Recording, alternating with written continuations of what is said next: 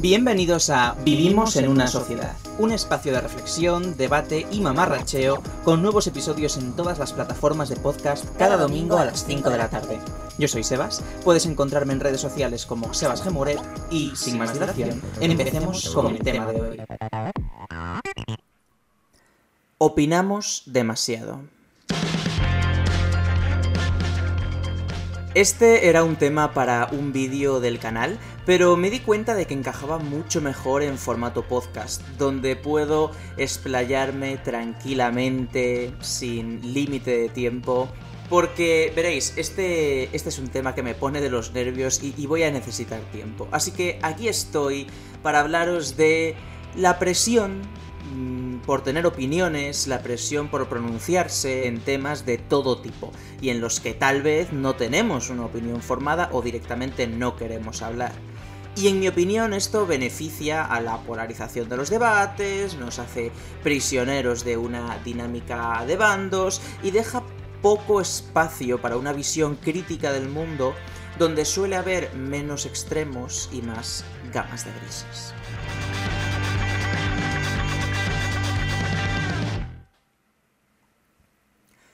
Vivimos en una sociedad en la que tener opiniones y expresarlas con vehemencia, con seguridad, mejora nuestra imagen, nos reafirma dentro del grupo, nos hace parecer cultos, leídos, informados. Y repito, cuanto más firme sea la expresión de estas opiniones, más seguridad transmitimos. Por contraposición, dudar o admitir nuestra ignorancia en algún tema determinado, está muy castigado. Nos hace parecer mm, necios, ignorantes por voluntad, cuando realmente, pues, la inteligencia humana no lo puede abarcar todo, ¿verdad? Y es lógico que, que no sepamos de algunos temas. Parece que, que lo más razonable es decir, pues mira, mm, yo de este tema no sé, yo de este tema no estoy formado, en este campo no tengo conocimiento, no tengo ni idea de cómo va esta vaina, ¿no? No he investigado lo suficiente, no estoy familiarizado. Pero ¿cuántas veces habéis escuchado esto? no, a veces tengo la sensación de que todo el mundo parece saber de todo y eso no es normal. Todos parecemos saber de política, todos parecemos saber de historia, de medicina, últimamente todos parecemos saber de epidemiología. Al final, aunque muchos temas se nos escapen, es tan fácil buscar información sobre ellos y encontrar eh, vídeos en YouTube que los explican con gráficos súper dinámicos y pedagógicos, o encontrar una página de Wikipedia que resume toda la información interesante, que realmente parece que transmites la sensación al decir no tengo una opinión formada sobre este tema, de que en realidad lo que tienes es desinterés, que no te ha apetecido formarte, que no te ha apetecido buscar, cuando al final Internet tampoco es la fuente más fiable. En Internet hay todo tipo de, de bulos, hay todo tipo de desinformación, y hay un montón de sitios que precisamente por esa función de reducir materias complejas hasta una esencia muy muy básica, muy simple para que la podamos entender, lo que hacen también es reducir las gamas de grises que existen en, cualquier tema de conversación y hacen que posicionarse sea más fácil. Y por eso creo, y es lo que voy a intentar sostener en, en, este podcast, que realmente no tenemos por qué dar tanto nuestra opinión, que existe una presión para que nos pronunciemos en casi todos los temas, pero que esto es contraproducente. Creo que las redes sociales han jugado un papel fundamental en la creación de este fenómeno. En las redes sociales se habla de todo, de literalmente cualquier tema, y cuanto más complejo y espinoso sea, mejor. Más espinoso será el debate, antes nos insultaremos, antes habrá una mención a Hitler. Esto funciona así. Las redes sociales cogen el tema más complejo del mundo y de repente te dicen, eh, ¿en qué lado te estás posicionando? Y tú, sin ningún tipo de formación, sin haber consultado fuentes, mm, sin conocer a ninguna de las personas implicadas, a veces con el tiempo justo de un par de búsquedas en internet, ya te tienes que posicionar. Cuando un influencer hace algo, pues inmediatamente o lo apoyas o lo cancelas. No hay término medio, eres Team Jeffree Star o eres Team James Charles. Y es como, no conozco a ninguno de los dos, no conozco la historia real, seguramente hay mucho más detrás que no han contado. No, pero ¿qué team eres? es como que no soy team nadie, o sea, no, no sé de qué va esta vaina y no entiendo por qué tendría que posicionarme con la poca información que me ha dado Internet. Ah, no, pues tienes que escoger ya un bando. Y lo peor es que somos nosotros mismos los que caemos en este juego. Tomamos bandos y muchas veces sin estar muy convencidos en realidad. Es la presión de grupo, el ver que todo el mundo se está posicionando y además con muchísima seguridad en sí mismos, lo que nos hace precipitarnos, porque no queremos parecer dubitativos, ignorantes, no queremos quedarnos fuera de la fiesta. Así que si todo el mundo se posiciona en X tema, pues automáticamente voy a tomar ese bando y dejo bien claras mis opiniones, aunque puede que las tenga desde hace 5 minutos porque era un tema sobre el que no tenía ni idea, pero sí. Me gustaría poneros dos ejemplos, muy recientes además, de este fenómeno. Creo que es a través de ejemplos como mejor se entiende esto. Además, son dos ejemplos extremadamente cantosos. El primero es el debate que se produjo hace cosa de dos meses o algo así en Twitter sobre si Dualipa era nazi. Sea, este, este tema de verdad que me encantó. O sea, fue fascinante. Os pongo en contexto. Dua Lipa es una cantante pop. Se ha posicionado abiertamente eh, como votante del Partido Laborista de Reino Unido, eh, es pro LGTB, es feminista, eh, tiene mensajes muy reivindicativos en muchas de sus canciones y siempre se había posicionado un poco en el ala progresista, por decirlo de alguna manera. Dua Lipa, aparte de todas estas cosas y de una cantante maravillosa, también es kosovar, es decir, nació en la región de Kosovo, que es un territorio en conflicto que hay al sur de Serbia y principalmente el conflicto es entre la zona albana y Serbia. Y el tema es que Dua Lipa pues siempre ha reivindicado mucho su identidad eh, kosovar y un sentimiento independentista. Vale, llegados a este punto y con un conocimiento muy básico mm, de la situación que os acabo de transmitir, de verdad muy básico, es un tema muy complejo, Dua Lipa comparte una foto que es de una bandera em, originaria de los años 20, que es un símbolo del de, eh, independentismo kosovar. El punto es que es un símbolo que se ha usado por muchos independentistas kosovares, porque es un sentimiento que abarca todo el espectro ideológico. Y automáticamente se produce en Twitter el debate. ¿Es Dualipa nazi? Porque este símbolo que han compartido lo han usado personas de extrema derecha de mm, el Kosovo que estaban a favor de la Gran Albania. Y de repente Dualipa una persona, me gustaría recordar, feminista, pro-LGTB, que está saliendo con un chico musulmán, que se ha posicionado en un montón de causas progresistas, que ha pedido el voto para el Partido Laborista, etc., de repente Dualipa es nazi. Este es el debate de, de Twitter, ¿no? Y si tú defiendes a Dualipa, tú también eres nazi, y lo que tienes que hacer es criticar a Dualipa. Vale. La casualidad de esto es que justo el año anterior a que se produjese este debate, mi amiga Marina y yo habíamos elaborado, junto con unos compañeros de clase, un trabajo sobre el conflicto territorial albano-kosovar para una asignatura de la carrera. Y nos pasamos todo un cuatrimestre investigando todos los aspectos de este tema hasta elaborar un trabajo de más de 30 páginas, cuya conclusión es sorpresa, que es un tema demasiado complejo, con muy poca información en Internet y que, por cierto, tiene muchos factores que analizar, que es casi inabarcable ser concluyente con este conflicto está bien o está mal para que nos entendamos. Bueno, pues en cuestión de 5 minutos desde que Dualipa subió la bandera, todo el mundo estaba opinando sobre este conflicto, todo el mundo se estaba posicionando, todo el mundo eran expertos en guerras mm, post-yugoslavas y sabían perfectamente a lo que se refería Dualipa y lo que expresaban las opiniones de una foto de Instagram. ¿Pretendo yo con esto defender a Dualipa? No. ¿Soy yo independentista albano-kosovar? Evidentemente no. Em, ¿Creo que es un debate interesante? Sí. Creo que esta bandera luego se reapropió por parte de grupos de extrema derecha y que utilizarla es mm, cuanto menos debatible, sí, pero también soy consciente de que son símbolos que se han usado en muchos contextos y que no es tan fácil como Dualipa ha subido una foto de una esvástica nazi, ¿vale? Es que de repente, en cuestión de 5 minutos, se formaron hilos, la gente estaba cancelando a Dualipa, Dualipa y Over Party fue trending topic, y es como, ¿vosotros sabéis la cantidad de gente que tiene que tuitear Dualipa It's Over Party para que sea trending topic. ¿Y vosotros de verdad creéis que toda esa gente estaba formada en esto? No, lo que pasa es que Twitter les dijo que se tenían que posicionar y Twitter les dijo que había algo que era problemático y trazó una línea y preguntó de qué lado de la línea estás. Y como evidentemente nadie quiere estar del lado de los nazis, nadie se planteó, oye, igual esto tiene una gama de grises, igual esto es un tema más complejo de lo que parece. Así es Twitter, de repente sale un tema, tenemos 0% de información y hay que posicionarse. Y si no, estás del lado de opresores o cosas por el estilo, cuando realmente eso no ayuda al debate y los temas son más complejos que 280 caracteres.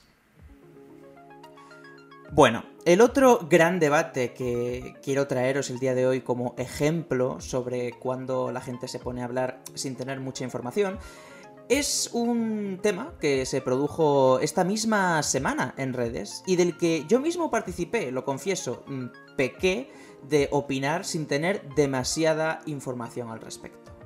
Hace unos días salió una reseña del nuevo libro de JK Rowling. JK Rowling va a publicar un libro que forma parte de una saga de detectives Em, que publica con el seudónimo este de Robert Galbraith, y en este nuevo episodio, digamos, de, de esta saga de detectives, básicamente hay un crimen. Vale. J.K. Rowling, pongamos en contexto, que eh, lleva una temporada que cada vez que es trending topic es porque la lía por comentarios trans excluyentes. Bueno, en este podcast no vamos a debatir si JK Rowling es transfoba o no, primero porque yo no soy trans, así que no me compete a mí decirlo, pero que es trans excluyente es obvio, lo dice ella misma. De verdad, mm, si queréis informaros de este tema, hay muchísima información y un montón de gente trans, que es la que tiene que opinar sobre esto, que ya ha desmontado su discurso, sus argumentos y con cifras, con datos objetivos en la mano. Así que os invito a investigar sobre este tema. El caso. Este libro de JK Rowling, antes de ser publicado, porque todavía no se ha publicado, lo mandan a distintos medios para que los críticos literarios de esos medios hagan reviews. Y salió la crítica literaria de El Telegraph, el diario The Telegraph, que básicamente dice que el villano de la novela de JK Rowling es eh, un hombre que se viste de mujer para cometer los crímenes teniendo en cuenta que JK Rowling ha definido en unas cuantas ocasiones a las mujeres trans como hombres con vestido, pues esto podría entenderse como un mensaje transfobo. Pero no debemos perder el contexto de que esta novela no está publicada, de que no podemos leerla y que por lo tanto opinar sobre este tema pues es un poco peliagudo, ¿no? Porque al final pues nos estamos fiando de la opinión, la opinión de gente que debería tener un criterio bastante bien formado, porque son profesionales de la crítica literaria de los periódicos, pero sin perder nunca ese foco que hay que tener de que realmente muchos medios de comunicación pueden pecar de distorsionar algunas noticias para conseguir clics. Y ¿Qué era muy jugoso en este contexto? Bueno, pues que el siguiente libro de JK Rowling fuese transfugo. Eso la verdad es que mm, sería bastante interesante a nivel de clics poder decir, el nuevo libro de J.K. Rowling es transfobo, ¿no? Generaría muchísima conversación, seguramente la convertiría en trending topic. ¿Qué pasa? Pues que a los dos días sale otro medio que dice que no, que el libro de J.K. Rowling no va para nada sobre eso. Y luego sale otro medio, el, ¿cómo se llama? El The Spectator, con un señor que hace una crítica exhaustiva diciendo que en ningún momento se menciona al colectivo trans, en ningún momento se dice que el asesino de la novela use vestido, simplemente hay una frase de un párrafo concreto de un libro de 900 páginas, me gustaría dejar esto claro, que en un momento determinado están investigando quién es el asesino y dicen que el asesino llevaba una peluca y una chaqueta larga o algo así. Pero nunca se da a entender que es una persona trans o una persona travesti, ni nada por el estilo, ni hay ningún mensaje antitrans, en fin. ¿Pretendo con esto exculpar el discurso trans excluyente de JK Rowling? No. Pero sí que es verdad que igual aquí patinamos. Igual aquí nos dejamos llevar por la idea de lo fuerte que es, ¿no? Que el próximo libro de JK Rowling sea transfobo, es como la guinda del pastel. Y os he puesto estos dos ejemplos porque realmente me parecen muy eh, esclarecedores de cómo nos posicionamos en cosas de las que no tenemos información, porque, mira, de todos los que opinaron del tema de Dualipa, ni Dios ni Dios estaba formado sobre el conflicto albano-kosovar, porque nos es completamente ajeno y es normal y no pasa nada, y la gente se dejó un poco influenciar por lo que se iba diciendo en Twitter. Y en el caso concreto de JK Rowling es aún más exagerado, porque el libro no está ni siquiera publicado, nos estábamos fiando de una review. En cualquier otro caso de cualquier otra persona, habríamos dejado lugar a la duda. Habríamos dicho, bueno, esperemos a que el libro se publique, esperemos a ver cómo es, esperemos a leerlo. Pero como JK Rowling últimamente está sembrada, y eso no os lo niego, pues nos dejamos un, un poco llevar por esto y no dejamos un espacio a hacer un análisis crítico de esta situación. Otro de los puntos que quiero tratar en todo este tema de la presión por pronunciarse es el de los influencers, porque aunque creo que nos afecta a todos en la medida en la que todos tenemos presión de grupo y todos queremos formar parte de ese colectivo y no queremos que se dude que estamos en el lado bueno en ningún momento, sí que es verdad que un usuario básico un usuario que no tiene audiencia, que no tiene eh, repercusión ni influencia, pues puede simplemente no tuitear de un tema y ya está. Pero a los influencers, o a los líderes de opinión, o a las personas con influencia, como queráis llamarlo, sí que constantemente se les pide que se pronuncien sobre una u otra materia y... Esto me pone de los nervios, o sea, especialmente cuando son temas en los que tal vez no se tiene una opinión formada o directamente no se quiere hablar. Existe esa presión por pronunciarte en los influencers. Y además por hacerlo rápido, claro, porque si te retrasas en dar tu opinión, lo más probable es que la gente piense que no lo estás haciendo porque tu opinión es controvertida. Y a veces el silencio se castiga muchísimo más. ¿Y sabéis cuál es el problema de esto? Que muchas veces las personas por no querer ser acusadas de, de silencio cómplice, ¿verdad? Lo que hacen es forzar su opinión y darle rápidamente una opinión eh, que pues seguramente no esté formada y no esté investigada y puede que incluso tengan que corregir, pero como se les pide que rápidamente se posicionen en algo, movidos por un miedo a que la polémica los arrastre y, y los terminen cancelando, pues deciden hablar rápido y posicionarse rápido y muchas veces pueden no posicionarse en el lugar adecuado o posicionarse en el lugar adecuado, pero de chiripa, por decirlo de alguna manera. Volviendo al caso de Harry Potter, yo no lo sé, ¿vale? Pero doy por hecho que cuando se estaba produciendo el momento álgido de comentarios trans excluyentes de JK Rowling, ¿verdad? Cuando publicó el artículo y todo esto, la presión sobre todo el cast de de las películas y, y sobre toda la gente implicada tuvo que ser brutal para que rápidamente dijesen de qué lado estaban. Y no es por nada, pero el tema eh, trans, los debates de género son muy recientes y no mucha gente está formada en ellos y sería completamente lógico que ah, no te digo Emma Watson, porque Emma Watson sí que es verdad que es una persona muy activista y feminista y está en contacto y tal, pero no sería raro que Rupert Grint no tuviese una opinión formada al respecto, ¿sabes lo que te quiero decir? Y le estamos pidiendo a gente que igual ni siquiera sabe la diferencia entre cis y trans que se moje en este tema.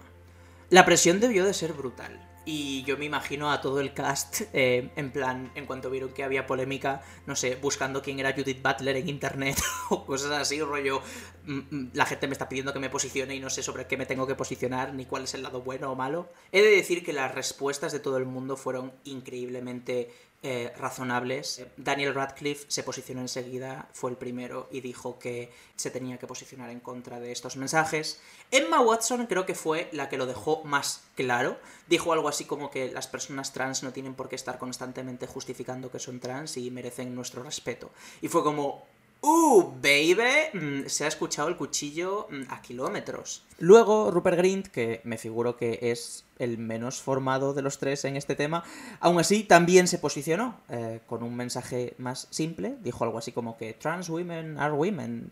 No sé, no se mojó demasiado, pero bueno, en cualquier caso se posicionó correctamente. También lo hizo la actriz que interpreta a Ginny, la que interpreta a Luna, eh, Tom Felton, pero bueno, más allá de eso, yo no quiero un apoyo de esta gente basado en el miedo a que puedan ser cancelados. Quiero gente que crea en lo que dice, Quiero que digan que trans women are women, pero no porque es lo que hay que decir, porque es un eslogan bonito. No, quiero que lo digan porque realmente lo piensan. Y si no quieren posicionarse al respecto hasta haber investigado sobre este tema, haber hablado con gente trans, haber leído, haberse formado, pues está bien. Es decir, este es un debate reciente, no tienen por qué saber sobre él. A ver, no quiero decir con esto que las personas trans sean un colectivo reciente, pero el debate sobre sus derechos en la sociedad sí que lo es, está a la orden del día y, y es normal que la gente haya llegado de nuevas y no sepa mucho sobre el tema.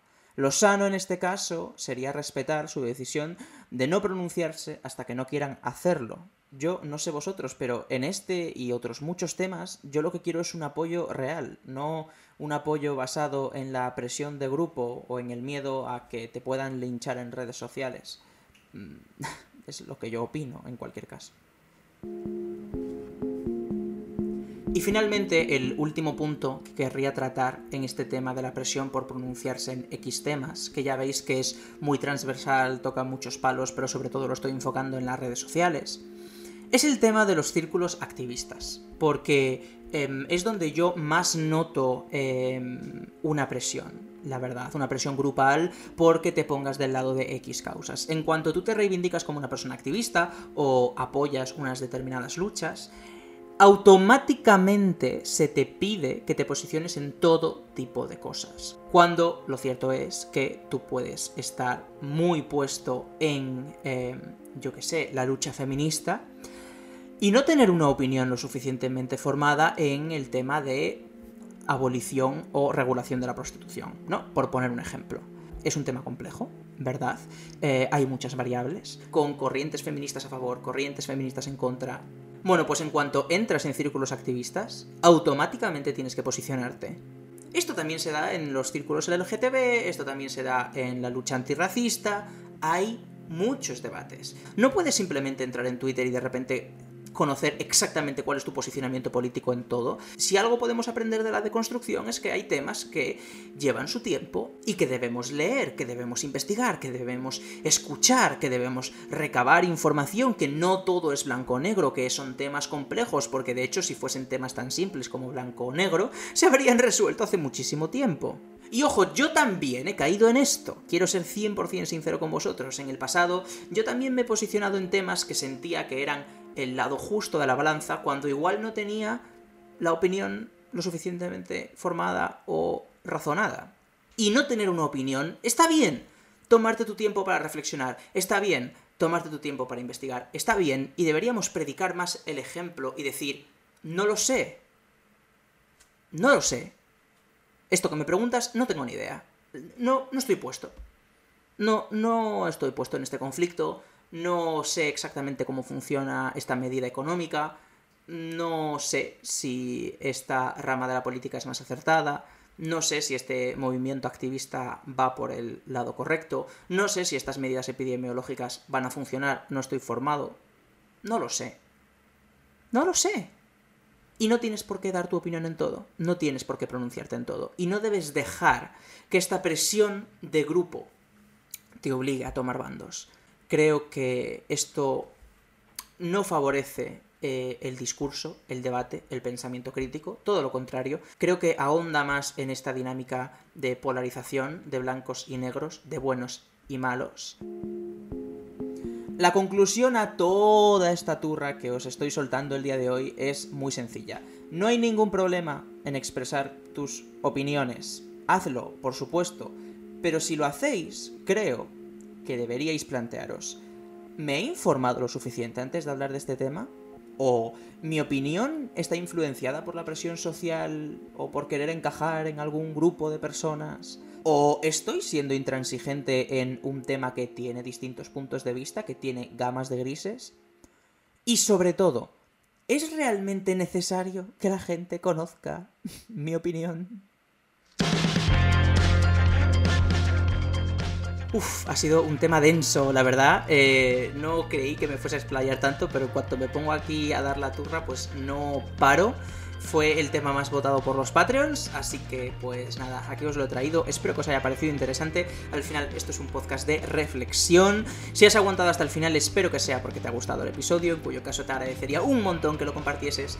Y si quieres aportar tu granito de arena a este y mis demás proyectos te informo de que tengo un Patreon, patreon.com barra sebascamuret, como mecenas no solo podrás decidir el contenido de los podcasts, sino también escucharlos en primicia, y pues esto ha sido todo, nos escuchamos el domingo que viene a las 5 de la tarde en un nuevo episodio de Vivimos en una sociedad. ¡Chao!